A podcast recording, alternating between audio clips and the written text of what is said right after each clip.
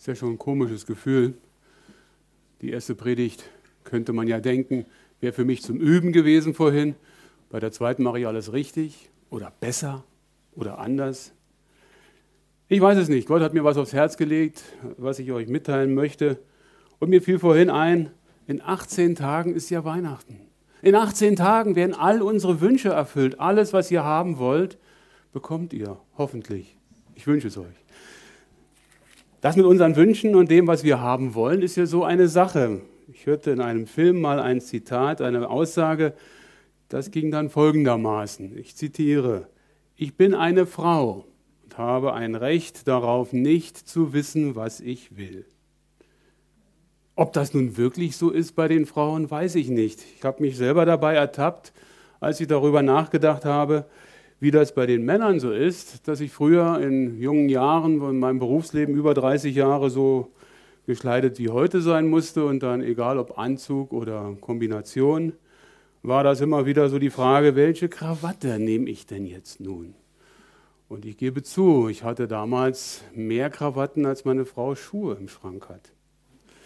Aber diese Frage, was will ich denn, was kann ich denn mit meinem Leben beginnen, die begleitet uns immer wieder. Ob wir nun älter sind oder jünger sind, ob wir ja schon verheiratet sind, dann muss man den Willen des einen mit dem anderen teilen oder kombinieren. Das ist alles immer eine Sache dessen, wie das so zusammenläuft.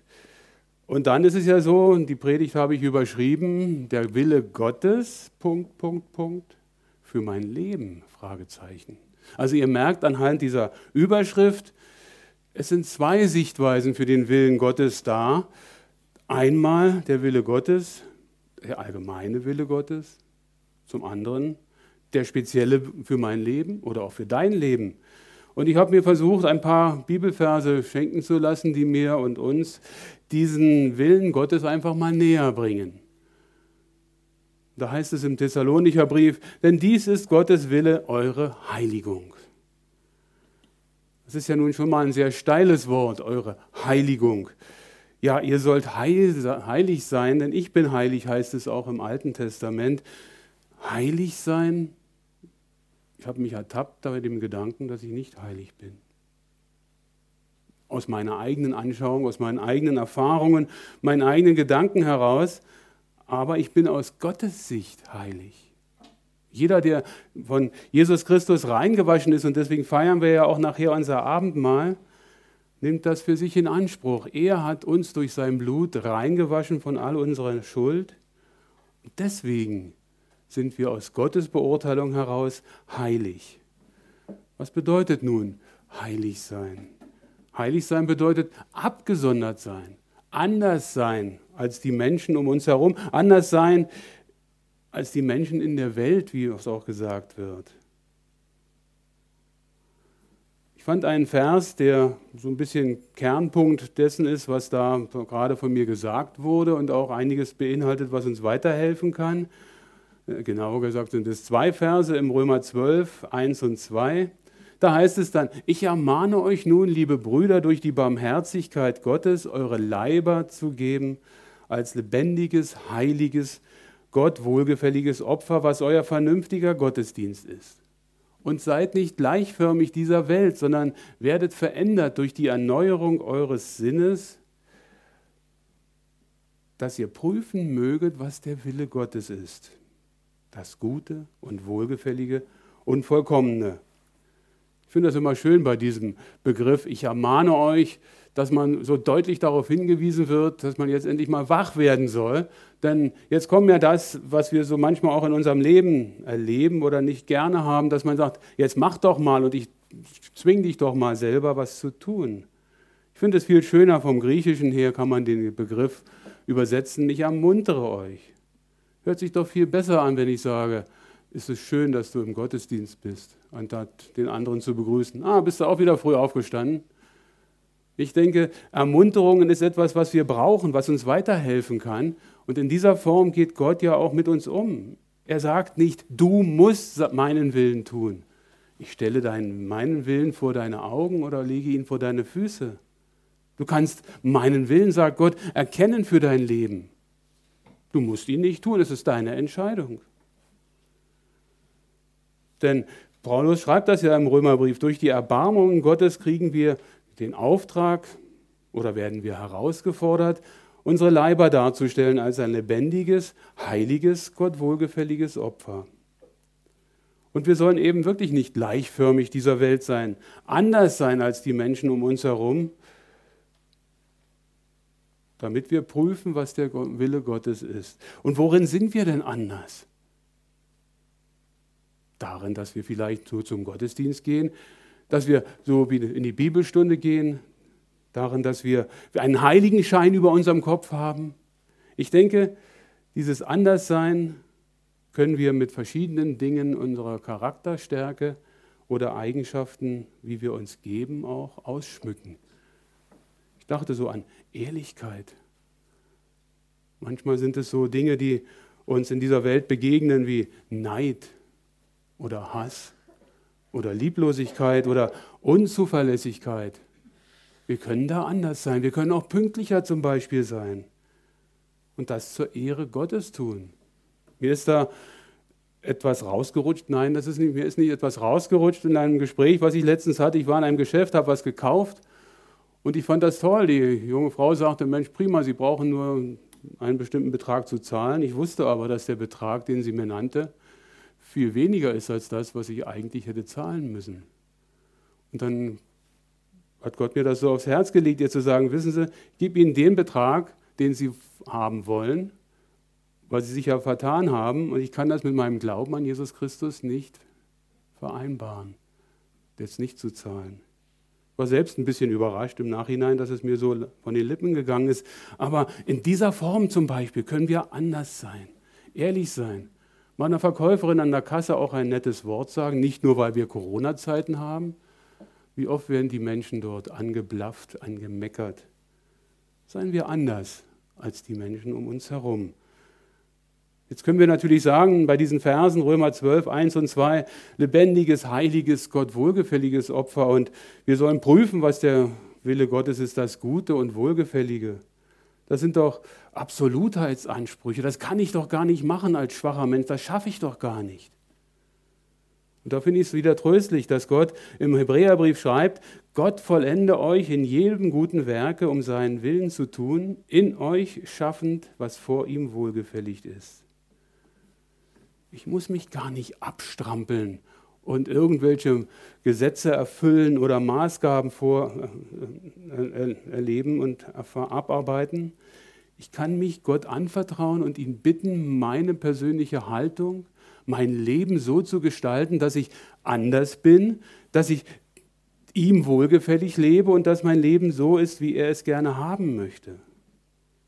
Oftmals scheitert ja so eine Erkenntnis daran, dass wir sagen, es ist gut, es hilft mir.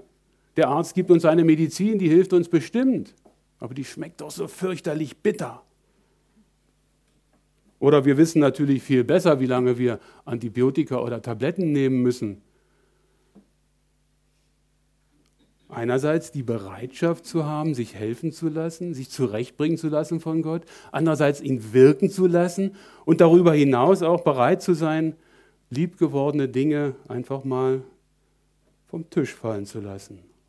Anders zu sein, als wir es vorher waren. Ein weiterer Vers ist mir begegnet, in dem es heißt, dient als Knechte Christi, indem ihr den Willen Gottes von Herzen tut. Dieses Dienen ist ja schon mal nicht ganz einfach. Und bei den Knechten möchte ich euch nur daran erinnern, dass wir da Jesus unser Herr stehen haben. Dann dienen wir ihm doch auch mit Freuden, von Herzen seinen Willen tun. Und wenn selbst ein Paulus sich als Sklave bezeichnet hat, dann steht es doch mir auch frei, mich genauso als Diener Christi zu bezeichnen.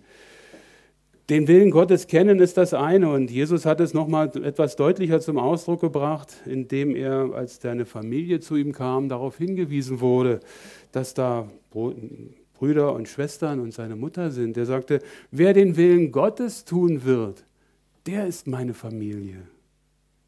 Und ich fand das, fand das unheimlich interessant, dass Jesus im Grunde genommen die Familie zwar sehr schätzt und wichtig erachtet, aber das Tun des Willen Gottes viel höher einschätzt. Jetzt haben wir einige Aspekte zusammengetragen, wie der Wille Gottes sich allgemein darstellt. Wie ist das jetzt in dem persönlichen Leben, was wir führen?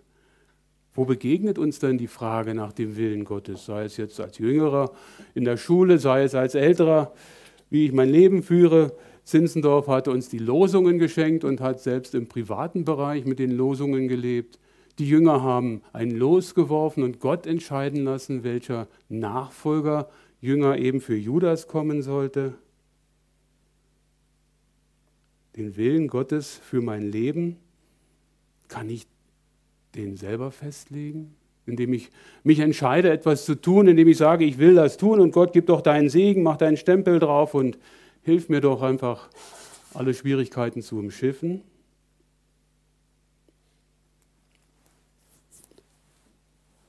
Vor 40 Jahren sind Edda und ich aus Berlin nach Bonn gezogen.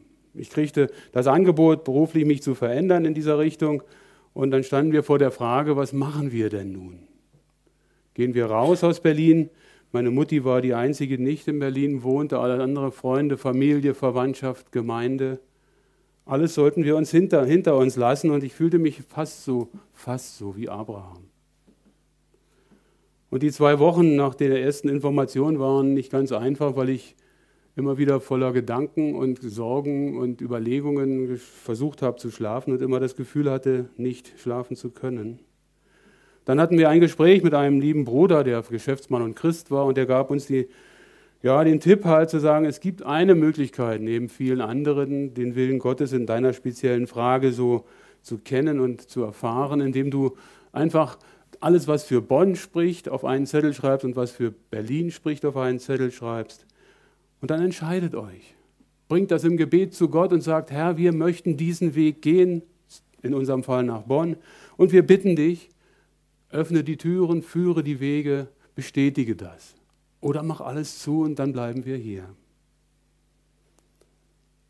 Nach dem Gebet bin ich eingeschlafen und morgens nach friedevoller Nacht aufgewacht und wusste, der Weg nach Bonn ist richtig. Der hat sich auch dadurch bestätigt, dass nicht nur meine Arbeitsstelle sicher war. Edda kriegte in Berlin, von Berlin aus noch eine Krankenhausstelle als Krankenschwester.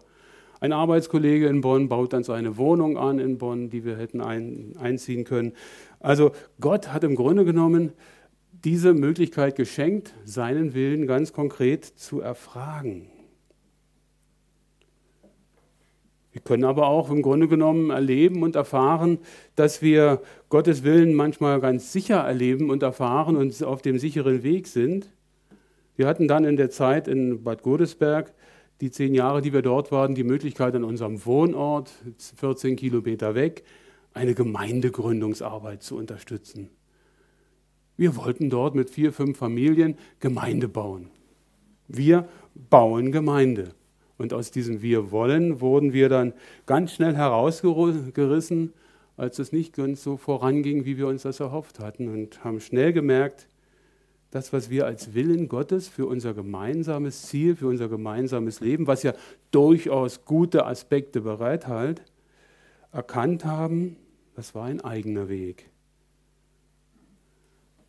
Und wir standen dann vor der Frage, gehen wir wieder zurück in die Godesberger Gemeinde und ich hatte vorher Jungscherarbeit gemacht und habe dann einen zweiten Weg gefunden, Gottes Willen kennenzulernen. Ich stand vor der Frage, Herr, soll ich wieder zurückgehen in die Jungscherarbeit?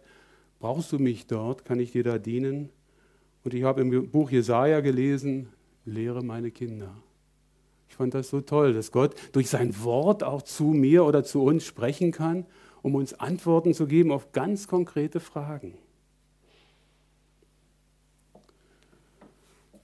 Und dann gibt es ja noch eine andere Sichtweise. Das, was wir so besprochen haben, das betrifft uns ja, die wir gläubig sind, die das nachvollziehen können, die wir mit Jesus leben, die nachher auch im Abendmahl an sein Opfer für uns denken. Gott hat noch für alle Menschen diesen allgemeinen Willen. Gott will, dass alle Menschen errettet werden, heißt es im Timotheusbrief, und zur Erkenntnis der Wahrheit kommen. Errettet verbinden wir meistens mit lebensbedrohlichen Situationen.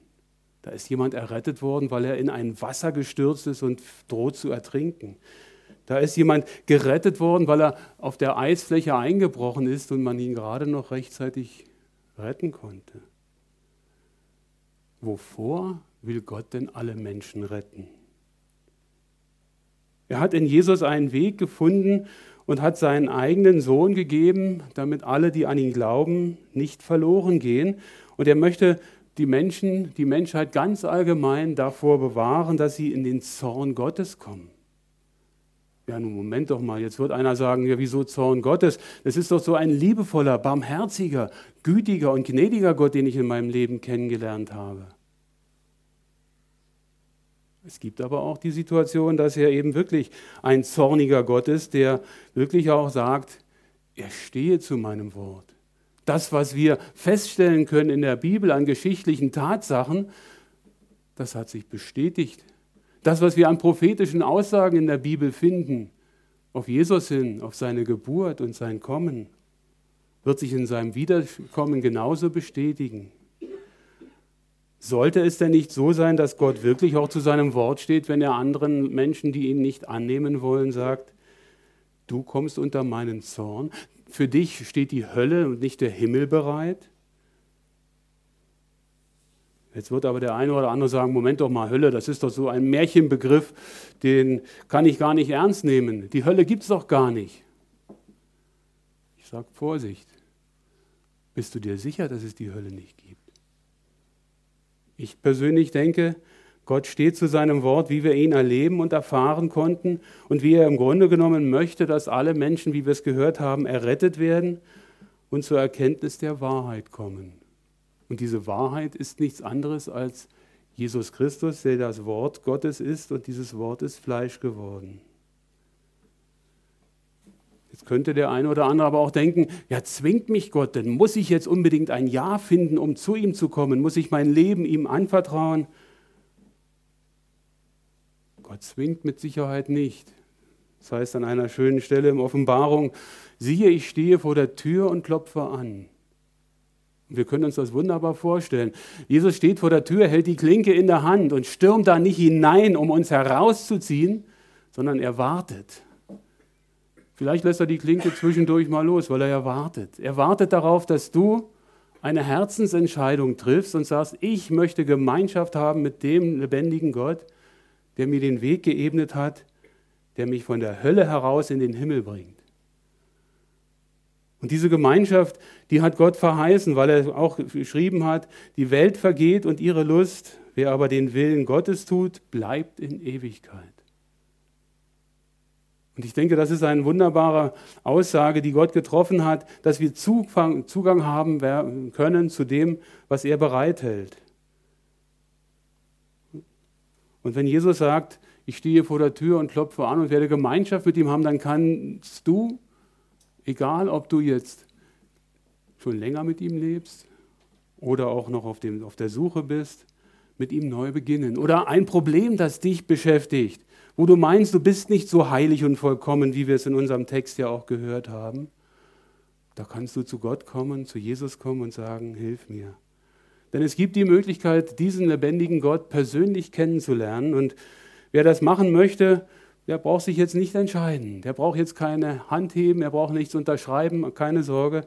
Ich habe hier ein paar Eintrittskarten in den Himmel, Gott persönlich kennenlernen. Und diese Hefte lege ich nachher da vorne hin, da kann sich jeder eins mitnehmen, in aller Ruhe nachlesen, um dann mit Gott ins Reine zu kommen, um auf den schmalen Weg zu kommen, der in die Ewigkeit führt und nicht in der breiten Pforte in die Hölle geht. Und das wünsche ich uns, dass wir das erleben und erfahren. Wer aber den Willen Gottes tut, bleibt in Ewigkeit. Denn das hat Gott gesagt. Er möchte, dass alle Menschen, nicht nur die Christen, zur Erkenntnis der Wahrheit kommen und errettet werden. Amen.